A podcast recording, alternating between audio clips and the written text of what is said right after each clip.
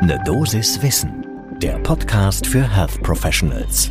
Willkommen zu Ne Dosis Wissen. Wir sprechen werktags ab 6 Uhr in der Früh über die Themen, die Menschen im Gesundheitswesen tatsächlich interessieren.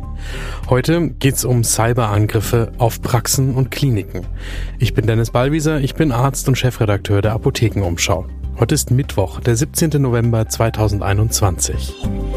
Ein Podcast von gesundheithören.de und Apothekenumschau Pro. Mit IT-Sicherheit beschäftigen wir Ärztinnen und Ärzte uns ja eher selten und die meisten von uns auch nicht so richtig gerne. Wenn uns das näher interessieren würde, dann hätten wir vermutlich Informatik studiert und nicht Medizin.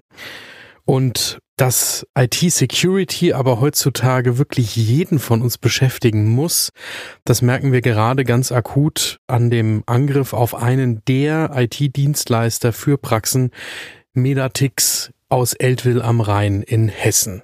Das ist der zweitgrößte Anbieter für Praxissoftware und der ist das jüngste Opfer eines sogenannten Ransomware-Angriffs auf das Unternehmen selbst. Einmal gleich vorweg kann man auch auf der Website von Medatix nachlesen. Es geht nicht um einen Angriff im Moment auf Daten, die in Praxen in der Praxissoftware gespeichert sind, sondern nach dem, was das Unternehmen und die Behörden, die das im Moment begleiten, heute wissen, geht es um einen Angriff auf die Infrastruktur des Anbieters selbst. Wenn Ihre Praxis also auf Medatix Basis arbeitet, dann haben Sie zwar ein Problem, weil Sie Ihren Dienstleister nicht erreichen können und der Sie nicht so versorgen kann, wie Sie das normalerweise gewohnt sind, aber nach heutiger Erkenntnis haben Sie vermutlich kein Problem mit den Daten in Ihrer Praxis.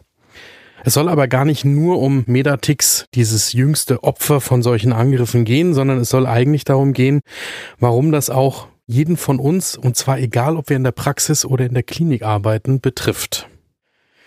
Was passiert bei so einem Ransomware-Angriff? Man bekommt zum Beispiel eine E-Mail, da ist ein Link drin und besonders tückisch wird es, wenn der Link von einem Unternehmen zu kommen scheint, mit dem man normalerweise auch zusammenarbeitet oder von einer Person, die man kennt. Und in Wahrheit ist es aber eine gefälschte E-Mail und der Link führt nicht dahin, wo er eigentlich hinzuführen scheint. Was dann passiert ist, es wird Schadsoftware auf den eigenen Computer heruntergeladen und anschließend wird der Computer verschlüsselt. Auf einer anderen Ebene wird nicht nur der eigene Computer verschlüsselt, sondern wie zum Beispiel in einem Unternehmen üblich, da stehen Server, die verschiedene Mitarbeiter versorgen oder die ganze Infrastruktur des Unternehmens tragen und dann werden die verschlüsselt.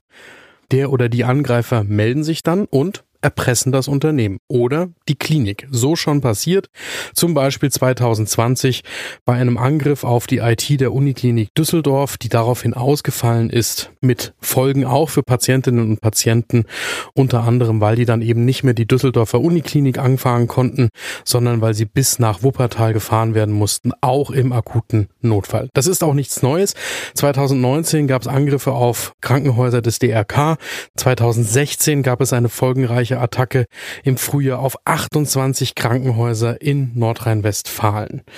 Und, das muss man sagen, das ist ehrlicherweise nicht das dicke Ende, sondern das ist der Anfang von IT-Security-Problemen im Gesundheitswesen, weil mit der Digitalisierung auch das Thema, wie schütze ich eigentlich meine IT-Infrastruktur vor unbefugten Zugriff, erst so richtig losgeht. Deswegen der Appell, was kann ich tun? Und zwar unabhängig davon, ob ich angestellte Ärztin bin, Praxisinhaberin oder Verantwortliche oder Verantwortlicher in einem Klinikum und damit auch für die IT-Sicherheit zuständig. Erstmal, ich muss mich schlau machen. Das geht zum Beispiel beim Bundesamt für Sicherheit in der Informationstechnik. Das ist das BSI.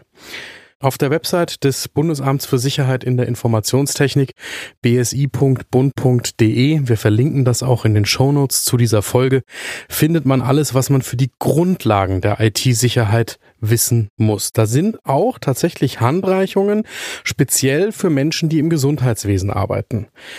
Das geht von Grundlagen, wie man sich einarbeitet und bei wem man Hilfe sucht, wenn man zum Beispiel überprüfen will, ob man denn seine Hausaufgaben gemacht hat für die eigene Infrastruktur, bis hin zur Hilfe im Fall, dass es schon zu spät ist, wenn es passiert ist, mit Handreichungen die Top 12 notwendigen Dinge, die zu tun sind, wenn man einen Cyberangriff erlitten hat.